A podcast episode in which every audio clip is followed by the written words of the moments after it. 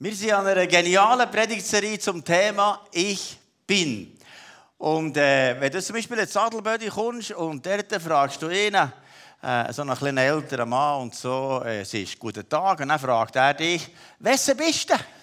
Kennt ihr das? «Wessen bist du?» Das ist so Tadelböder Aussprüche. Das ist, ah, ich bin zu Hause, ist Ernst, ist äh, Kriegel. Und dann sagt er, ah, der vom Boden, ja, ja, der vom Boden. Dann weiß man, wer das ist. Also hier muss man das schon ein bisschen anders sagen. Da, da weiß man nicht wer das ist. Aber hier zum Beispiel, ich bin Markus Bettler, ich bin Pfarrer im christlichen Lebenszentrum und äh, bin verheiratet und habe Kind und äh, zehn Enkelkind und im Winter Skitouren und im Sommer Sportklettern und äh, heute Morgen bin ich auf die Waage gegangen und da haben wir äh, 68,7 Kilo gehabt.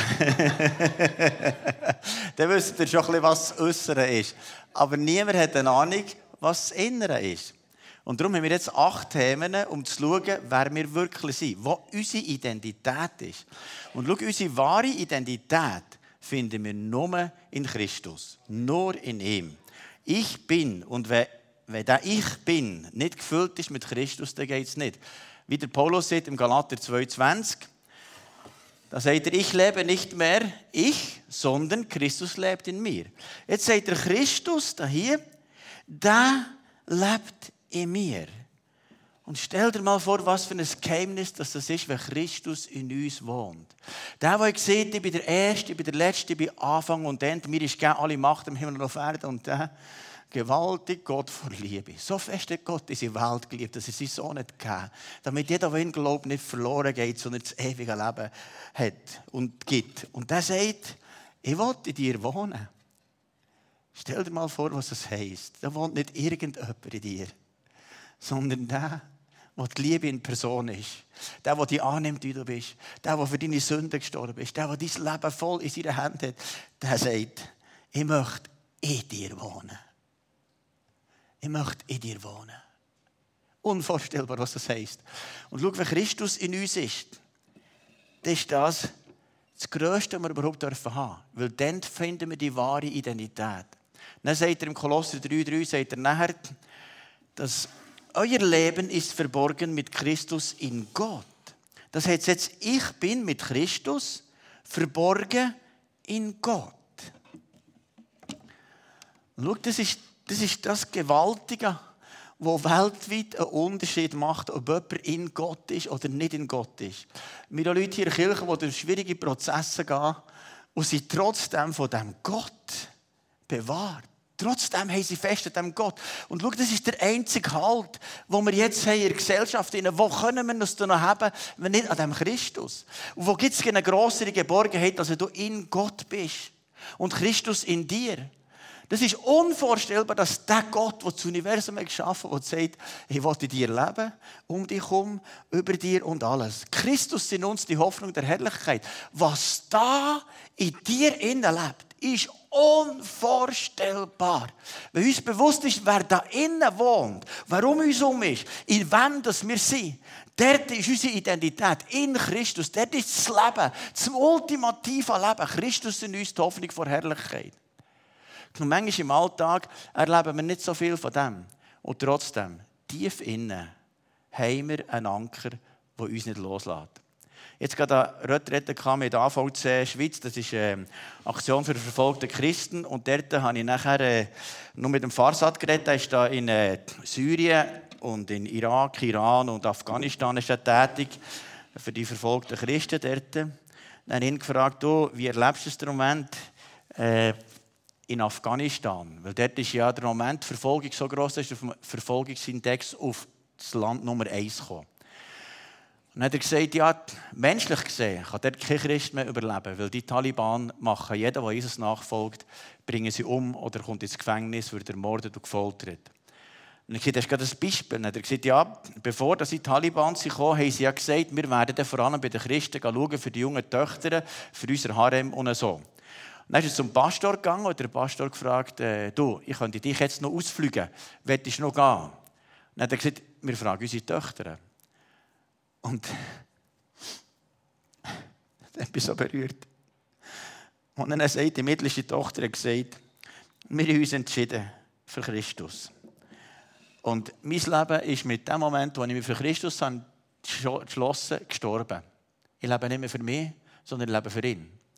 Ob ich jemals im Harem lande oder nicht, ob ich sterbe oder lebe, spielt keine Rolle. Ich lebe hier in Afghanistan für den Gott. Und das hat solche extreme Auswirkungen, dass ich sehe, die Radikalität der Nachfolge ist so krass gestiegen, dass ganz viele zum Glauben kommen. Sie sehen, das ist ein immenser Aufbruch. Und er gesagt, in diesen muslimischen Ländern kommen so viele Menschen zum Glauben wie noch nie. Warum? Weil die Radikalität der Nachfolge ist gestiegen. Wenn ich Jesus nachfolge, lebe ich nicht mehr mein Leben ich selber, sondern ich bin verborgen mit Christus in Gott. Und schau, das ist das, was ich merke, selbst hier in. Es hat so viele, die das leben. Und darum lebst du nicht mehr dein eigenes Leben. Ich begleite noch andere Kirchen und wenn sie mich alle fragen, wie lebt das euer Leitungsteam, wie leben das eure Leute, wenn ich denen sage, wie die das leben, sage ich, das ist doch gar nicht möglich. Frühgebet. Und dann hat er noch mit einer Kleingruppe, Leitungsteam und so weiter. Allem, was er hat, nicht uns selber noch Gott dienen, jeden Sonntag im Gottesdienst. Das ist unmöglich. Weißt du was? Wenn mein Leben verborgen ist mit Christus in Gott, dann geht es. Und sonst geht es nicht, sonst ist es ein frommer Stress. Und ich bin vom Typ her gar kein religiöser Typ, aber ich habe in meinem Herzen so eine Leidenschaft für Jesus. Und wenn ich aus der Leidenschaft von Jesus lebe, dann ist das ganz etwas anderes. Dann bin ich gestorben allem anderen und dann lebe ich für den Christus. Und das ist das Entscheidende. Christus in mir die Hoffnung der Herrlichkeit. Und schau, unsere Identität finden wir nur letztlich in diesem Gott. Letzten Sonntag haben wir jetzt gehört von Mose. Wo Mose Gott begegnet ist, hat er Mose gefragt, ja, wer bist du? Und er hat Mose geantwortet im 2. Mose. Und dann hat er gesagt, ich bin der ich bin, im dritten Kapitel, Vers 14. Er hat gesagt, ich bin der, wo ich bin. Und ich kann mir vorstellen, in dem Moment, wenn Gott da hat geredet, dass die Erde hat zittert. Dass in dem Moment etwas ist passiert in unsichtbaren oder sichtbaren Welt. Die Erde hat zittert und Mose war dort auf den Knien, hat dort seine Sandalen abgezogen und gesagt, heiliger Gott, du, der das Universum hast geschaffen du, der alle Macht hast gegeben, du bist mir begegnet und sagst, ich bin der, wo ich bin. Und schau, wenn wir nicht Ehrfurcht vor Gott haben, werden wir unsere Identität nie finden. Wenn wir aber Ehrfurcht vor Gott haben und dem begegnet sind, der sagt, ich bin der, wo ich bin, dann ist etwas passiert im Mose. Er hat gemerkt, ich bin dem begegnet, der ich bin der, wo ich bin. Und dann hat Gott vier Schritte gemacht, um dem Mose zu erklären, dass er in seine Berufung, in seine Bestimmung hineinkommt. Und das Erste ist, Gott hat ihm gesagt, schau, ich habe dich schon erwählt. Ich habe mich entschieden. Gott sagt, ich habe mich entschieden. 2. Mose 3, Vers 10 heißt, darum geh nach Ägypten, Mose. Ich sende dich zum Pharao, denn du sollst mein Volk Israel aus Ägypten herausführen. Gott sagt, ich habe mich schon entschieden. Ich habe mich schon. Ich habe dich schon erwählt. Vor Grundlegung der Welt habe ich dich bestimmt für das. Ich habe dich schon dann erwählt und ich habe schon geschaut, ich habe entschieden, dass deine Eltern dich beschützen vor den Soldaten, dass du nicht umkommst. Ich habe mich entschieden, dass die Tochter vom Pharao dort vorbeikommt beim Nil und dich in diesem Körbchen sieht. Ich habe mich entschieden, dass du dann ins Königshaus kommst. Ich habe mich entschieden, dass du im Königshaus dort all die Weisheit lernst, wie man ein grosses Volk kann, kann führen kann. Ich habe mich entschieden. Ich habe entschieden, dass in dir eine Sehnsucht wächst, als du 40 bist, dass du zu deinem Volk gehst, schauen, wie sie versklavt sind. Ich habe mich entschieden, dann, wo der Ägypter schon umgebracht dass du nach Midian fliehen und nicht gefunden wirst. Ich habe mich entschieden, dort in Midian dir zu begegnen. Am Berg Gottes mit dem Dornbusch. Ich habe mich entschieden. Ich habe mich entschieden. Und weißt du, wie, wie viel hat sich Gott in deinem Leben entschieden? Vielleicht hat sich schon entschieden, dass du in einem Haus aufwachst, wo, wachst, wo Leute an Gott glauben. Vielleicht hast du während dieser Schulzeit einen Kollegen der Gott hat glaubt. Vielleicht hast du in RS einen gelernt kennen, der Gott glaubt. Vielleicht hast du Nachbarn gehabt, die Gott glauben. Vielleicht hast du eine Ausbildung als Krankenschwester jemanden gesehen, der Gott glaubt. Vielleicht war irgendjemand da, der dir den Weg zu dem Gott hat gesagt Weißt du, Gott hat sich entschieden. Er hat gesagt, ich habe mich entschieden für dich. Und schau, wie Gott ist so ein grosses Ja, ein riesiges Ja. Und er hat schon so manches gemacht für dich. Er hat sich entschieden. Ich entschiede mich, entschieden mich, ich habe mich entschieden, sagt Gott. Und schau, dein Schritt ist nur so klein. Aber Gottes Schritte sind immens für dein Leben. Gott hat hunderte und tausende Schritte auf dich zu machen und du kannst nur den ganz kleinen Schritt machen.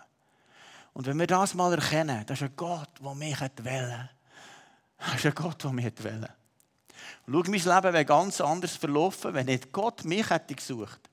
Wenn er nicht dich hätte gesucht. Gott hat zuerst gesucht. Gott hat dich wählen. Und wenn nicht Gott zuerst hätte gesucht, wäre wir keiner von uns zu ihm gekommen. Er hat gesucht. Das ist der erste Punkt. Und der zweite, Gott hat dem Mose geholfen im Entscheidungsprozess. Wir lesen im 2. Mose 3, Vers 11. Mose sprach zu Gott, wer bin ich? Dass ich zum Pharao gehen und dass ich die Kinder Israels aus Ägypten führen soll. Wer bin ich? Ich bin doch nichts. Schau, es war ja so bei Mose, nachdem dass er eben 40 Jahre in der Wüste war, in Midian, und er die Schafe gehütet, nachdem sagt er, ja, ich bin ja nichts mehr. Ich, ich bin nichts. Wer, wer, bin ich schon? Ich bin gar nichts. Man aber der Mose hat die 40 Jahre vorher gefragt, als er noch im Königspalast war, hat er gesagt, wow, ich bin der Prinz der bedeutendsten Weltmacht, die es dann zumal gegeben Ich bin der zweithöchste Befehlshaber oder Thronfolger in Ägypten. Ich habe General und hohe Politiker beraten. Wenn ich etwas gesagt habe, das golden. Ich war der bestausgebildete Mann in Ägypten. Ich war allen überlegen. Und wenn ich etwas entschlossen habe, dann ist es passiert. Und ich habe gesagt, was passiert und ich habe gewusst, wer ich bin. Ich weiß, wer ich bin. Und jetzt hat Gott der Mose zuerst von diesem ganz hohen Thron abgenommen, ganz am Boden. Und manchmal denkst du, Gott, jetzt passiert in meinem Leben gar nichts. Und dabei ist Gott die beste Arbeit am Machen in deinem Leben, die du je denkst. Am Punkt, wo nichts mehr ist, ist Gott etwas am Machen für die Zukunft. Wenn er uns zerbricht, jeder Moment, wo mit Gott zerbrochen hat er etwas Neues gemacht. Und manchmal sind wir total am Boden. Und Gott macht das grösste Werk. Und wir haben das Gefühl, wenn wir ganz oben sind, macht Gott das grosse Werk. Und manchmal ist es dann, wenn es ganz zerbrochen ist. Auf jeden Fall sagt Mose dort, bei mir hast du falsch gewählt. Jetzt bin ich da 40 Jahre in der Wüste gewesen. Gell, 40 Jahre in der Wüste, nur noch Schaf gehütet. Ich kann nicht mehr reden, verstehst du? Nur noch Hella, Hella, Ko, Bä, Bä, Bä, Hella, Hella, Ko, Bä, Bä, Bä, Hella, Hella, Ko. Ich kann, ich kann, nicht, mehr reden, nur so. Und dann hat Gott zwölf Argumente gebraucht, um ihn zu überzeugen, dass er eine Bestimmung hat für sein Leben. Wir lesen hier im zweiten Kapitel, Vers 5 wo Gott dann sagt, ich bin der Gott von deinem Urgroßvater, von Abraham. Du weißt ja, wie er ein Wunder erlebt. Dass er nur mit 100 und Sarah mit 90 einen Sohn bekommen. Du weißt, was Abraham mit Gott erlebt. Der Isaac oder Jakob. Und Moses steht da und sagt, ja, das war bei denen, aber bei mir ist es nicht. Und dann sagt er, ich habe das Volk oder das Elend gesehen vom Volk in Ägypten im Vers 7. Dann sagt Mose, ja, das habe ich dann doch gesehen. Es war ein Glöhl und so. Ich habe probiert, etwas zu lösen. Aber weißt du, es bringt sowieso nichts. Und Gott sagt, ich habe es gesehen. Schau, du hast es auch gesehen. Ich habe es auch gesehen. Dann sagt er im Vers 8, ich will mein Volk ins Land bringen, wo Milch und Honig ist. Dann sagt er, ja, ja, das kann schon sein, aber weißt, da bin ich der Falsch für das. Ich würde mein Volk aus Ägypten rausführen zum Berg Gottes, gerade da, wo du jetzt bist, wo der Dornbusch brennt. Hierher will ich es führen. Dann sagt Mose, du vergiss es. Wie willst du ein Millionenvolk hierher führen? Da hat es kein Futter und kein Trinken und Wasser, gar nichts. Das kannst du einfach vergessen. Das glaube ich nicht. Dann sagt Gott, ich würde Wunder tun in Ägypten. Ich würde gewaltige Wunder tun. Dann sagt Mose, ja, von dem habe ich bis jetzt noch nichts gesehen. Und dann sagt er, ich würde machen, dass der Ägypter hohe Achtung vor euch hat. Dann sagt er, ja, weißt du, die mir den letzten Stopf ins Viertel gegeben, dann habe ich gar keine Achtung. Also, den kannst du nicht bringen. Dann würde machen, dass der Ägypter euch Gold und Silber und Reich beschenken. Das würde ich machen. Dann sagt er, ja, weißt du, wie mich sie mit leeren Händen gehen. Das, das, das, das, das ist nichts, das gilt nichts. Dann sagt er, ich würde deinen Stab zu einer Schlange machen. 2. Kapitel, Vers 3. Dann sagt Mose, jetzt habe ich 40 Jahre den Stecker gehabt. Jetzt nach 40 Jahren sollte dieser alte Knäppel plötzlich zu einer Schlange werden. Ich glaube, da hast du täuscht. So. Dann sagt Gott, ja, schieß noch mal am Boden. Ja, kann ich ja schon machen. Dann jemand so lackieren. Dann wird das Ding zu einer Schlange. Oh, das ist schon noch speziell. Er hat mehr Schlangen gesehen und meistens hat er den Kopf zerschalpert so. Dann sagt Gott, nein, nimm ihn am Schwanz. Das ist gerade die beste Idee, der ist ganz sicher gebissen. Dann sagt er, ja, wenn du es sagst, mach es. Dann hat er es gemacht, dann ist wieder ein Stecken geworden. Ja, schon noch, schon noch beeindruckend, ja, beeindruckend. Aber weißt du, mich, da kannst du sowieso nicht zählen. Dann geht, weißt du, ich noch ein nächstes Wunder machen. Die Hand Aussetzung machen, dass du im Mantel hast, und dann wieder heilen. Wow, krass, mal, das wirkt schon. Aber ich, ich, ich kann gleich nicht gehen. Ich würde Wasser in Blut verwandeln. Er sagt, ja, ja, aber was bringt das alles? Komm, das ist nichts. Und so. Dann sagt er, ja, ich kann doch immer noch nicht recht reden. Weißt du, dass ich mit dir rede, ist immer noch helle, helle, ich kann nicht, es hat mir nicht bessere Zeit, dass ich mit dir rede. Dann sagt er noch im Vers 12, ich bin mit dir und ich werde dir sagen, was du reden sollst. Weißt du, wie viel dass Gott sich Mühe gibt, dass wir in die Berufung hineinkommen, die Gott für uns hat? Und wir denken vielleicht manchmal, ja, wir leben schon ein bisschen da drin. Wir haben letzten Sonntag gehört von der Riesen. Und jeder von uns hat irgendwo eine Riese. Und wir denken manchmal, ja, ja, das ist nicht so schlimm. Jetzt bin ich in der Retrette vom AVC, dann habe ich da nach dem ersten Preaching habe ich gesehen, dass wir miteinander die Gruppe schauen, was sind unsere Riesen. Dann hat mich einer von denen gefragt, was ist denn die Riese? Dann habe ich gesagt, ja, mein, mein Riese ist ähm, Neubau. Spiez bekommst kein Land und äh, geht sowieso nicht und Geld geht nicht und so. Dann hat er gesagt, ja, was ist das überhaupt? Dann habe ich gesagt, ja, ja, was schon? Dann ich ja, hast du ja Angst? Dann habe ich so überlegt, ja, eigentlich habe ich Angst und Sorgen. Dann hat er gesagt, weißt du was? Angst und Sorge ist Sünde. Was? Wohl ist Sünde. Weil Jesus hat gesagt, sorgt nicht, hat keine Angst. Er hat die Welt überwunden, das ist Sünde. Auch Sünde äh, es ist auch Sünde, Angst haben vor Corona, das ist alles Sünde. Wenn du nicht vertraust, dass du in Gott bist, ist das alles Sünde. Hier vertraust du nachher und dann weißt Gott hat es in Hand. Dann hat merkt, ja, ich bin ein Sünder. Oder das, du nicht den nächsten Schritt hindern. Dann habe ich um Vergebung gebeten. Da gesagt, Gott, es tut mir leid. Ich habe mich versündigt. Es tut mir leid. Ich habe gesorgt. Ich habe Angst gehabt. Dann habe ich um Vergebung gebeten. Und dann haben wir die, die, die Teufel von Angst und Sorge rausgeschossen. Dann haben sie mir sofort geschaut. Wow, jetzt ist etwas passiert. Ich habe mich wie frei gefühlt. Und seit Anfangsjahr habe ich von jemandem eine, eine Handynummer bekommen für Land hier in Spiez. Und nachher, das habe ich lassen, das nützt sowieso nicht, das nützt sowieso nicht, das nützt sowieso nicht. Das ist, das ist ein Ries. Und dann komme ich heim, hier ins Büro, von, von Gunten durch und rufe dem an. Dann sagt er mir am Telefon, Herr Bettler, auf euch habe ich eigentlich gewartet. Dann denke ich, schon noch speziell. Ob es jetzt etwas gibt oder nicht, das wissen wir noch nicht. Aber weißt du was? Wir sind das Hindernis, für das grosse Land zu nehmen. Und Gott zählt auf dich. Die Frage ist, was ist das Hindernis? Und für das haben wir auch Kleingruppen. In der letzten Kleingruppe haben wir das miteinander angeguckt. Und jeder hat irgendeinen Reis gehabt, den wir bodigen müssen. Und das wollen wir nicht. Und schau, manchmal sind wir ein Leben lang am gleichen Ort und denken, ja, das geht nicht, geht nicht. Dann muss man das bekennen und sagen, Gott, vergib mir die Schuld. Es tut mir leid. Und du hast einen Haufen Argumente, Gott. Aber in unserem Kopf, wenn es zu ist, dann machen wir nochmal eine Runde in der Wüste, nochmal eine Runde in der Wüste, nochmal eine Runde in der Wüste, nochmal eine Runde in der Wüste, nochmal eine Runde in der Wüste. Und irgendwann stirbst. Das ist doch offen so etwas. Aber du kannst sagen, nein, heute ist der Tag. Ich entscheide mich. Ich entscheide mich. Und jetzt hier der Mose ist da und sagt die ganze Zeit, nein, nein, nein, nein, nein, nein, nein, nein, nimm einen anderen, nimm einen anderen. Dann lesen wir im Vers 14, da wurde der Herr zornig und erwiderte, ich weiß, dass dein Bruder Aaron, der Levit, sehr gut reden kann. Er ist schon unterwegs und kommt zu dir. Dann denkt der Mose, was? Mein Bruder, der Schnurri und der, der ging alles besser gewusst, der Sturkopf, der weiß sowieso alles besser, der lässt sich von niemandem etwas sagen, den kenne ich einfach. Also, wenn du Gott den kannst bewegen, ja, dann komme ich, dann mache ich, ja, ja, komm, ich komme, ja. Also, wenn Brüder kommt, dann komme ich. Und schau, manchmal sind es Brüder in der Kirche, wo du merkst, die machen einen Schritt. Dann merkst du, oh, oh das könnte ja. Jetzt hat mir gerade einer im Eingang gesagt, der jetzt in festigen Kurs kommt, der schon x Jahre hier Killen ist. Und er gesagt, weißt, Gott hat mir gesagt, ich soll diesen festigen Kurs machen. Und weißt es hat schon am ersten Abend so viel freigesetzt. Ich habe einen Schritt gemacht im Glauben. Nach so vielen Jahren Christ sein.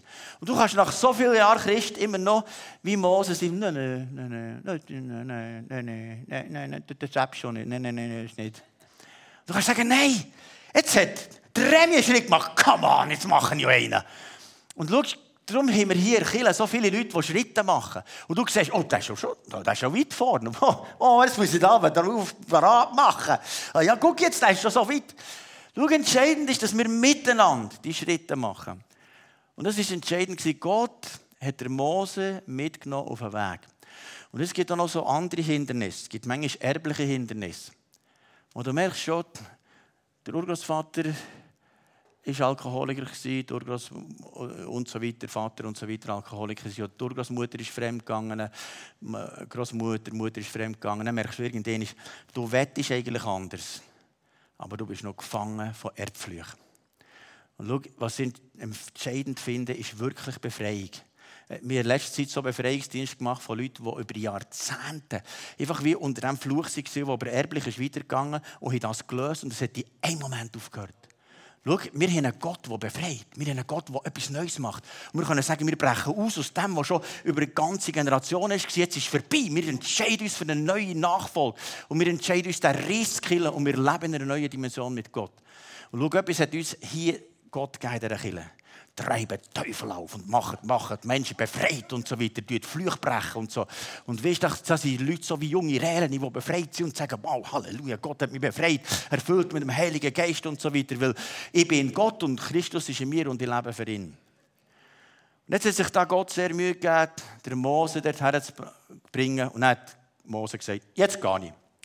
Das heißt in 2. Mose 4, Vers 20, so nahm Mose seine Frau und seine Söhne und ließ sie auf einem Esel reiten und zog wieder in das Land Ägypten.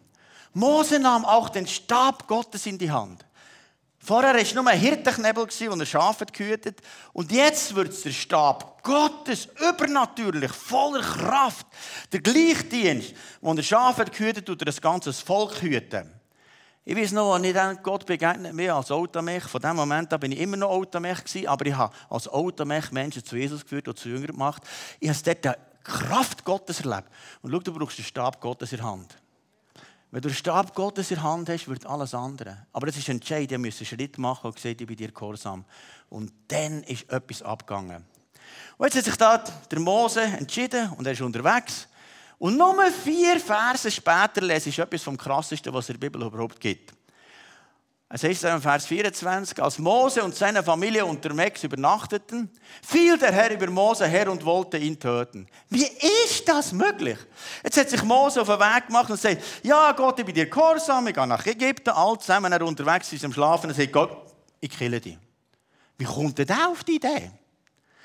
Dann heißt sie wieso. Da nahm Zippora rasch einen scharfen Stein, schnitt die Vorhaut am Glied ihres Sohnes ab und berührte damit Moses Füße. Dann sagte sie zu ihm, du bist mein Blutbräutigam. Da verschonte Gott Moses Leben. Zippora hatte Moses Blutbräutigam genannt, weil sie ihren Sohn beschnitten hatte. Wie hätte die Zippora als eine heidnische Frau das gewusst? Offenbar hat sie das gewusst schon vom Volk Gottes, dass die am achten Tag beschnitten werden und das, die Beschneidung ist ein Bund mit Gott, dass sie gehören zu dem Volk Gottes, zum Gott Abrahams, Isaaks und Jakobs. Und das hat sie offenbar gewusst. Vielleicht hat es Mose gesagt oder so. Aber Mose hat gesagt, du, ich bin da im Midianos, sowieso eine heidnische Frau. Für mich ist vorbei, die Nachkommen vorbei, das ist alles vorbei. Und hat das nicht gemacht. Schau, Mose hat eine Entscheidung, die er früher hätte machen müssen, nicht gemacht. Und weil er diese Entscheidung nicht gemacht hat, sagt Gott, ja schau, dann kann ich dich nicht brauchen. Dann gehst du selber nach Ägypten, du bist noch im Bund, aber du deine Familie nicht mitnehmen die in den Bund kommt mit Gott, zum Volk Gottes. Wenn der Segen nicht weitergeht, der Segen Abrahams, Isaaks und Jakobs, Gott sagt, ich bin Generationen Gott. Nicht nur für dein Privatchristsein, für dich selber, sondern ich bin einer, der über Generationen weiterfahren will. Und wenn du das nicht weitergehst an die nächste Generation, dann kann ich dich gar killen, können wir aufhören in einem anderen. Das ist mega krass. Schau, uns ist manchmal nicht bewusst, dass so gewisse Ritual, das Gott hat, eine grosse Bedeutung hat. Zum Beispiel, kirchengeschichtlich war es so, gewesen, dass man bis zum 4. Jahrhundert hat man die Kinder immer eingesegnet. Am 8. Tag. Immer. Weil das ein Bild war. Nachher ist später natürlich mit der Christianisierung die Taufe gekommen. Aber bei den Täufern wieder angefangen, dass die Kinder möglichst schnell eingesegnet werden. Und heute gibt es manchmal Eltern, die sagen, ich sage nicht killen, braucht man nicht unbedingt. Unterschätze es nicht. Wenn du willst, dass deine Kinder in Nachfolgelauf und Multiplikation entsteht, hat es sehr viel Zeit, dass deine Kinder segnest. Ihr Kille. Zehnt ist, dass es ein Heim ist, aber auch Kille. Das hat ganz grosse Bedeutung. Und hier hat nachher Gott gesagt, schau, wenn das Sagen nicht weitergeht. Aber du kannst ja vielleicht sagen, du hast ja gar keine Kinder. Wie soll denn das weitergehen? Schau, im Neuen Testament ist es so, wir haben geistliche Kinder. Das heisst, die Leute, die wir zu Jesus führen, zu Jünger machen, oder die Leute, die wir investieren, das sind wie die, die wir das Sagen weitergeben. Und Gott sagt, schau, ich möchte, dass das Sagen weitergeht und nicht mit dir einfach fertig ist. Gott ist ein Generationengott, der über viele Generationen möchte, dass das Sagen weitergeht. Das ist ganz, ganz entscheidend. Und jetzt das Nächste, wo man hier gesagt, sehen, dass Gott eigentlich hat das Herz beschneiden und nicht unbedingt die Vorhaut. Sonst denken alle Männer jetzt, oh, was passiert die nächste Woche da mit meinem Mittelteil, eine blöde Sache. Und so. Kannst sagen, nein, beschneidet, beschneidet nun die Vorhaut eures Herzens, seid nicht mehr eigensinnig und widerspenstig. Das heisst, also Beschneidung hat zu tun, dass wir unsere Rebellion, unseren Egoismus, unseren Stolz, unsere Erheblichkeit, unseren Eigenwillen, wo wir nur mal sagen, ich, ich, ich, ich, ich, das beschneiden und sagen, ich will Gott gehorsam sein. Das ist das Entscheidende. Das meint er hier damit. Und schau, das ist, das ist wie etwas, was ich mir immer wieder sage. Gott, ich will mit dir ein Team sein. Ich will mit dir unterwegs sein. Und das machen, was du willst. Und das geht uns allen so. Manchmal machen wir um eigenwillig etwas. Das ist ja normal. Unsere Kinder haben das auch gemacht. Aber es sind gleich meine Kinder, sie sind gleich gerne, es ändert nichts. Und so ist mit Gott unterwegs. Es ist ein Lernprozess, immer ihm ähnlicher zu werden und entscheiden, so wie er möchte. Und jetzt das Vierte, was Mose hat gelernt, sind Vorentscheidungen.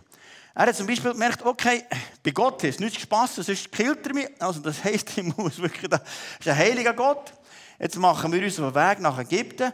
Und er hat plötzlich nur noch anfangen, das zu tun, was Gott will. Und schau, die Vorentscheidungen sind, sind wichtig. Zum Beispiel der Josef.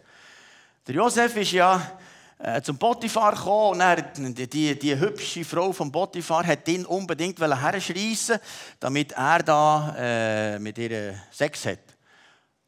Und nach eines Tages hat sie ihn sogar ins Schlafzimmer schreissen und er ist nicht davon gerannt. Schau, jetzt Josef, in dem Moment hat er die Entscheidung getroffen. Gesagt, ja, ja, hey, muss man noch überlegen, Frau Potiphar, äh, eigentlich würde es mir schon gelusten, aber ich bin nicht ganz sicher, ob es gut ist. Und ich, ja, ich weiß nicht, was gut ist dann wäre er schon auf der Rutschbahn gewesen und vorbei gewesen. Die Vorentscheidung von Josef war, und ich würde mit keiner Frau ins Bett gehen, außer die beheiraten mit ihr und die machen das nicht. Und die Vorentscheidung war entscheidend, für das er in dem gelebt hat. Und schau, wenn du das vielleicht nicht kannst, kann es sein, dass ein Fluch drauf ist, der das immer wieder wiederholt. Und sie sprechen diesen Fluch. Und die leben eine andere Dimension, wo Gottesfurcht, von Ehrfurcht von ihm, und wir leben seine Heiligkeit. Schau, wir sind hier keine gesetzliche Gemeinde. Aber wir sind eine Gemeinde, wo Leute Befreiung erleben, wo Kraft Gottes wirksam ist, wo Menschen in dem leben, was Gott möchte. Und schau, die Entscheidung, die du heute triffst, hat Einfluss für deine Zukunft. Die Entscheidungen, die du vor 20 Jahren hast getroffen hast, haben Einfluss auf das, was du heute hast. Und Vorentscheidungen sind wichtig. Und was jetzt ganz spannend ist Mose, es heißt im 2. Kapitel 8, Vers 9, dass nachher der Mose hat mit Gott geredet und Gott mit Mose. Gott hat am Anfang dem Mose gesagt, was er zu tun hat. Und jetzt, und der Herr tat, wie Mose gesagt hatte. Das ist krass. Jetzt tut Gott das, was Mose gesagt hat. Und Mose ist, glaube ich, einer der einzigen gewesen, wo ein ganzes Volk hat retten konnte, weil er hat Fürbitte für ein Volk. Gott hat gesagt, ich kille das Volk. Und Mose hat gesagt, das kannst du aber nicht machen. Wenn einmal ein ganzes Volk kann verschonen durch sein Gebet, hat es mit Intimität. Und schau, was wir brauchen, ist ein Intimitätsleben mit Gott. Wir mit ihm und er mit uns. Und dann lässt er auf uns und er will uns in seine Geheimnisse führen, damit er zu uns reden kann, wir mit ihm reden und Gemeinschaft mit ihm haben, wo er uns sagt, was er möchte sagen, wo wir ihm können sagen, was er will. Und schau, das ist das, was Gott uns herführen will. Jetzt bei bei meinen Vorfahren. Ich habe einen Stammbaum zurück bis zum Jahr 1522. Das ist der erste Bettler in die Schweiz gekommen. Er kommt von Frankreich, vom Königshaus, ist sehr wohlhabend gewesen. Ich weiß nicht mehr, Frankreich, ob es dort gesagt Bettler oder irgend so irgend, irgend. Ich weiß nicht, was es dort war. Auf jeden Fall findet man das zwischen ihnen, aber man findet es 1522, zwei sind. Er war so wohlhabend, dass er ganz viele Ländereien hat gekauft Und man weiß, dass er ein Hugenot war, also Jesus-Nachfolger. Und darum das Wappen. Er hat vorher ein anderes Wappen gehabt, aber im 2.7 hat er das Wappen genommen und gesagt, wir fangen hier an, indem wir Dreieinigkeit mit drei Sternen machen. Gott Vater, Gott Sohn, Gott Heiliger Geist. Und danach tun wir die Krone her. Das heisst, wir sind unter der Herrschaft vom Vater, vom Sohn und vom Heiligen Geist. Und wir sind gehorsam, was Gott sagt, wir sind unter der Herrschaft von ihm. Und das war mein Urgroßvater, Daniel Bettler, zu. Und jetzt habe ich im Internet recherchiert, auch bei Facebook, habe ganzen Haufen Bettler weltweit angefragt und so. Und ich gemerkt, dass sehr, sehr viele Jesus-Nachfolger sind. Jetzt hat der Daniel Bettler 500 Jahre vorher sich entschlossen, Gott, du bist mein König. Entschließe mich, du bist mein König. Und jetzt, nach 500 Jahren später, ist hier wieder ein Bettler, der sagt, ich lebe unter der Herrschaft von dem ewigen Gott. Er ist mein Gott, mein König, mein Herr. Weißt du, was für ein gewaltiges Erbe? Und vielleicht hast du das Erbe nicht. Aber weißt du was? Du kannst heute anfangen. Und was ist in 500 Jahren? In 500 Jahren ist etwas. Und schau, das Entscheidende, was wir heute machen, wir wollen heute ein Segen aussprechen über jedes Einzelne, dass der Segen weitergeht. Es kann nicht sein, dass es hier stoppt. Es muss weitergehen. Schau, Gott hat uns viel Gnade gegeben in unserer Familie. Wir sind nicht besser als alle Familien. Sonst, ich habe so viele Fehler gemacht, dass meine Kinder mit Gott unterwegs sind. Das ist nur Gnade. Und Deborah und Joel kennen ihr ja, sie sind hier beide Pastor und Steffi hat auch theologische Ausbildung gemacht und der Raffi ist jetzt gerade am Worship äh, leiten da in äh, Grosshochstedt in der Kirche, darum kann er heute nicht da sein und Steffi ist im GPMC und die können eben heute nicht da sein. Ihr könnt ihr mal etwas sagen? Die zwei Jüngeren da, wir haben auch eine Serie von den Älteren, die sind ganz, ganz reingegangen. Die, die zweite Serie war ein bisschen aus, aus, äh, herausfordernder. Gewesen. Aber Gott hat Gnade gegeben, dass die zweite Serie mit Gott unterwegs ist. Aber das hat mit Gott zu tun gehabt. Aber da haben wir gelernt beten. Und Gott hat viel Gnade gegeben. Und jetzt hören wir in einem Video von diesen beiden, warum sie sich entschieden haben, Jesus nachher zu folgen. Warum das ich glaube, ist, weil ich muss natürlich. Keine andere Wahl kann, muss ich sagen, Dani. Da bin ich schon von Anfang an darauf getrimmt worden. Nein, nein. nein, Spaß beiseite. Nein, wieso das ich glaube, ist, ich es erlebe. Ähm, das heisst, ich, ich, bin, ich bin recht so ein pragmatisch oder einfach, ich bin, ich bin einer, wo, wo wie, wenn ich etwas sehe, dann muss es erlebbar sein und dann muss man es wie umsetzen Auch beim Arbeiten, das muss für mich immer wie, äh, sehr praktisch denkend sein. Und für mich der Glaube, ich hatte eine Phase, gehabt, wo es mir wie nicht so viel gesagt hat. Äh, und darum kann ich auch ganz klar sagen, für dass es einen Unterschied macht, ob du mit ihm oder ohne ihn. Ich habe ihn nie ganz verlassen, aber es gibt einen Unterschied, ob du einfach nur in Gottesdienst kommst oder ob du aus Beziehung lebst. Äh, wieso dass ich glaube, ist, weil, ich, weil er erlebbar ist. Weil ich, wenn ich für ihn um etwas bitte in einer Situation, dann verändert sich etwas. Dann verändert sich manchmal nicht immer die Situation, sondern vielleicht auch mein Herz. Und ich glaube auch, weil ich ihn liebe, weil ich merke, für das dann eine Beziehung ist, es ist etwas am Entstehen und etwas am Wachsen. Es ist, es ist für mich immer ein Wachsen und ein Lernen kennen von ihm. Für mich ist natürlich auch sehr, sehr wichtig, für das meine Kinder können erleben und erfahren, was es bedeutet, eine Beziehung zu haben mit ihm und was es bedeutet, mit ihm unterwegs zu sein, was es für einen Unterschied macht, ob ich mit ihm zusammen bin oder ob ich einfach nur so lebe. Weil es gibt natürlich in meinem Leben auch zusätzlich noch einen extremen Sinn. Weil sonst lebe ich einfach. Ich lebe für mich, für mich selber zu verwirklichen, was ja super cool ist und äh, ja, aber gleich am Schluss nicht so viel Sinn macht. Und wenn ich ihn habe, verändert das meine Sichtweise. Es gibt mir ganz ein anderes Bewusstsein für das Leben. Es geht mir darum, für das andere Menschen auch dürfen lernen kennen, was es bedeutet, ihn im Leben zu haben. Und es geht nachher nicht nur noch um mich und es dreht sich ja, es, es dreht sich einfach auch um andere Menschen, damit andere Menschen dürfen hören und sehen, wie gut das er ist. Ja, ich habe sicher Gottes Gegenwart schon früh erleben, so in der Gemeinde und habe wie, ähm, eine gewisse Beziehung zu ihm, aber wie die Teufel hat gefällt. Ich war auch ein, ein Sonntagschrist und äh, wusste, wie man die Hände richtig aufhebt und wenn man was sagt und wie man dort betet, dass man das Gefühl hat, ah, man ist voll Glaube unterwegs und ähm, so ein das, kennt man ja. Äh, aber ich habe wirklich Jesus so richtig erlebt, als ich in Südafrika war. Ich war ein Jahr dort ähm, im Austausch. Da habe ich gemerkt, wow, er, er kennt mich wirklich und, und er, er ist interessiert an mir, an meinem Herz. Und dort ist wirklich so die, äh, Liebesgeschichte eigentlich richtig losgegangen zu ihm. Und seither hat es nicht mehr gehört. Also ich merke wirklich so, dass er, er ist der, der, mein Herz erfüllt. Er ist der, der, der im Alltag da ist und, und äh, mich begleitet. Genau, so habe ich eigentlich zu Jesus vor allem gefunden. Und im, im Alltag leben ist für mich so wie ein... Ähm, wie auf Impuls hören. Also echt so wie, hey, bring deiner Nachbarin ein Blümchen, bring ähm, deiner Kollegin, äh, schreib ihr mal oder so. Einfach im Alltag oder hey, dort vorne ist jemand, wo man dafür beten kann. Einfach wie, wie parat sein, aware sein, also für sein Reden im Alltag. Innen.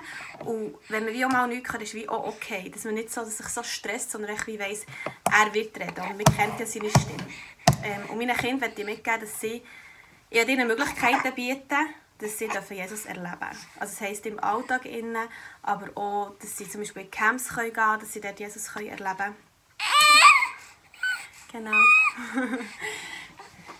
und einfach, dass sie dürfen sehen, dass Jesus sie so mega gerne hat und dass sie dürfen ihr Herz öffnen für ihn und ihn dürfen erleben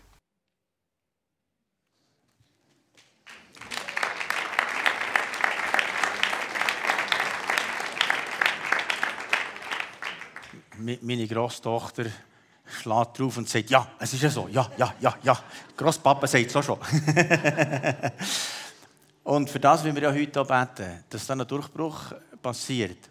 Aber jetzt zuerst, vielleicht ist es so, dass du noch Jesus noch gar nicht persönlich kennst und du merkst, irgendwie hat ich da noch etwas zu gut. Ich möchte, dass Jesus in mir ist und ich möchte in Gott sein.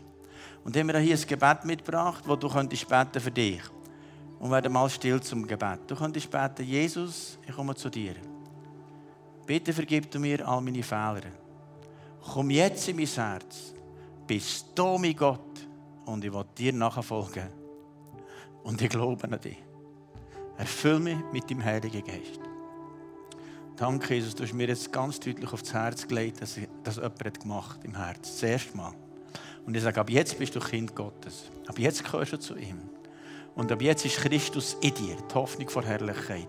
Und du bist verborgen mit Christus in Gott. Und du wirst ab jetzt erleben, wie du das ewige Leben in dir hineinträgst. Halleluja. Und jetzt wollen wir noch etwas machen, darum sind wir beide da. Schau, Gott hat uns ohne Art wie ein Erbe gegeben. Das ist nicht, weil wir besser sind, aber Gott hat viel Gnade gegeben. Und wir sind beide zusammen, unsere geistigen Eltern sind Charne Pretorius und Bert Pretorius. Und da kommt so ein Segen daher. Ja, die Woche wieder in dem Zoom-Meeting und da ich selber unter Vaterschaft bin, geistlicher Vaterschaft, geht das weiter. Und ich glaube, ich möchte euch segnen, wir beide, dass der Segen weitergeht. Und ich möchte euch ermutigen, segnet eure Kinder, segnet eure Leute in der Kleingruppe, seid geistliche Eltern, die das Sagen weitergeht. Macht doch eine Zeremonie mal zusammen und sagt, hey, ich will, dass das Sagen weitergeht. Das darf nicht bei uns bleiben. Wir wollen, wir wollen eine Family. Wir sagen, das Sagen wird über Generationen weitergehen, dass nur nach 500 Jahren jemand mit Gott lebt. Und das Gott hat machen bei uns. Wir sind nicht best, ganz ehrlich, es geht nicht darum, um unsere Familie herzustellen. Es geht darum, um dem grossen Gott das Erz zu geben. Und darum demütigen wir uns unter die gewaltige Hand Gottes. Und ich möchte einfach, dass heute etwas durchbricht in deinem, durchbricht in deinem Leben. Du bist nicht allein nur für dich hier. Das ist die Lüge vom Find. Schau, Gott sagt, ich habe dir erwählt, damit es weitergeht. Wenn wir zusammen aufstehen und miteinander das empfangen. Herr Jesus, wir kommen zu dir. Und ich bitte dich, vergib uns, wo wir wieder sagen, nur für uns gelebt und der Teufel uns hat blockiert, dass wir einem grossen Riesen das nicht weitergeben können. Du weißt, wir hätten so manchmal das Evangelium weitergeben wir wir waren gefangen, wir waren wie blockiert. Vergib uns das. Oder, oder sagen, es ist nicht weitergegangen und ich breche auch jeden Fluch, wo Generationen nach, nach unter Knechtschaft sind vom Teufel. Ich breche jeden Fluch von Alkoholsucht, von, von Ehebruch, von all dem ganzen Zeug. Ich sage, jeder Ehebruch, auch von Krankheiten. Ich sage, ich, ich breche die Erbflüche. Und ich sage, hier ist heute Stopp. Ich sage, du hast einen Bund gemacht mit uns. Und wir sind in einem neuen Bund. Und der alte ist gebrochen. Das alte Bündnis mit dem Teufel ist gebrochen im Namen Jesus. Und wir sagen, es kommt ein neues. Wow. Bitte vergib uns unsere Schuld. Reinige uns mit deinem Blut. Und ich sage, dass jedes einzelne Hirn frei ist vom Fluch. Nicht bei einem geht der Fluch weiter. Ich spreche Sagen aus über jede Ehe, über jede Familie. Und ich sage, es wird weitergehen. Dass man noch 500 Jahre davor hat. außer Jesus sei zurückgekommen. Komm, Geist Gottes. Und ich segne euch mit jedem geistlichen Segen aus der Himmelswelt. Und ich sage, es wird weitergehen. Halleluja. Die geistliche Familie wird weitergehen. Die biologische Familie wird weitergehen. Und der Segen ist hier nicht fertig, sondern jetzt geht es erst recht los. Und ich sage auch, Unfruchtbarkeit brich im Namen Jesu. Und ich sage, da kommt der Geist von Fruchtbarkeit. Von Fruchtbarkeit, von Vermehrung, von Multiplikation. Wow, komm noch mehr, Geist Gottes, komm noch mehr. Ich spüre so stark, wie der Herr kommt und seine Engel und Freiheit passiert und, und die Macht für Finsternis vertreibt und sagt, mein Volk ist frei. Wie Mose zum Pharao ist gegangen, lass mein Volk ziehen. Und Gott hat es schon gemacht, dass das Volk ist frei gemacht, äh, freigesetzt wurde. Und ich sage, ihr seid jetzt frei, um zu ziehen, um am Berg Gottes zu sein und Gott zu begegnen. Und ich sage, ihr werdet nächste Woche starke Begegnungen mit Gott haben. In Jesu Namen. Ja, danke Jesus, dass wir einfach zu dir dürfen kommen. Und danke Jesus, dass du ein Gott bist, der segnet. Danke, Jesus, und der Segen hört nicht auf. Der Segen geht weiter über, alle, über weitere Generationen. Ich danke, segne euch im Namen Jesus zu, zu Segensbringer, Segensträger. Und danke, Jesus, dass du jedes Einzelne erfüllst mit deiner Gegenwart, Jesus. mit einer tiefen Beziehung Jesus. mit dir, Herr Jesus, dass die Beziehung mehr und mehr darf wachsen dass wir dürfen an deinem Herz sein und dass der Segen, den du uns begegnest, weiterfließt. Oh Jesus, ich danke dir, dass du jedes Einzelne befreien von Angst, von Hindernis, von mhm. Zweifel, mhm. Herr, und dass du reinkommst mhm. mit Mut und Zuversicht, dass du reinkommst in jedes Leben mit Glauben, dass durch mich, durch dich möglich ist, weil wir einen grossen Gott mhm. haben. Mhm. Danke, Jesus, dass du ja, gross bist. Danke, Jesus, dass du uns erfüllst, unser Denken, unser Fühlen, unser Handeln, einfach mit dir, mit deinem Glauben, mit dem Glauben, dass mit dir, Jesus, alles möglich ist. Danke, Jesus, dass die Segen weitergeht mit uns. Und Jesus, danke für das Vorrecht, das du uns anvertraust, deine Segensbringer zu sein. Ich segne wirklich jede Family, jede Einzelperson, alle, die einzig unterwegs sind, mit dem Segen Gottes, mit seiner Gegenwart. Und ich danke dir, Jesus, dass du ein Gott bist, der Wunder vorbringt. Und dass du ein Gott bist, der mit uns ist. danke, Jesus. Herr, und ich bitte dir, dass uns äh, hilfst, dass alle Anklage muss verschwinden muss. Wie der Teufel sagt, bei dir ist es sowieso vorbei dir hat es nicht funktioniert. Da ist sowieso schon alles kaputt, das ist schon geschieden und so weiter. Und Gott sagt, ich fange neu an. Ich habe nicht das Ende für dich, sondern jetzt geht es erst recht los. Es ist nicht das Ende, sondern der Start zu etwas Neuem. In Jesu Namen. Und ich spreche Vergebung zu und ich sage, Teufel, hier kannst du schwügen. Ich gebiete dir im Namen Jesus schwügen. Und hier werden Leute aufstehen und die Riesen killen und sagen, wir gehen im Glauben vorwärts. Und jetzt äh, finde ich noch gut, wenn jeder Einzelne auch die Leute drumherum segnen Vielleicht deine eigenen Kinder und sagen, sprich es aus und sag im Namen Jesus sprich aus, der Segen geht weiter. Du die Menschen nennen oder auch die Menschen, die Jesus noch nicht kennen und sagen, das wird weitergehen, die werden zum Glauben kommen. Im Glauben aussprechen. Wir können miteinander Stimmen haben, die eure Stimmen haben. Und wir sagen, das wird etwas durchbrechen. Und gerade während dem, dass wir einen Song singen, sprich aus und nehme die Personen ein für das Reich von Gott. Und der Teufel Teufel darf nicht durcheinander bringen. Und der Segen geht weiter über Generationen. Und das stoppt jetzt nicht in Jesu Namen. Wir die Namen vor Gott bringen. Wir können uns zwei zusammen oder so. Oder allein einfach das vor Gott bringen. Und jetzt gerade während diesem Song, wenn wir da anfangen, dass wir miteinander sagen, und Gott gibt einen Durchbruch und killt die Riesen. Und wir werden sie fressen wie Brot im Namen Jesus. Amen.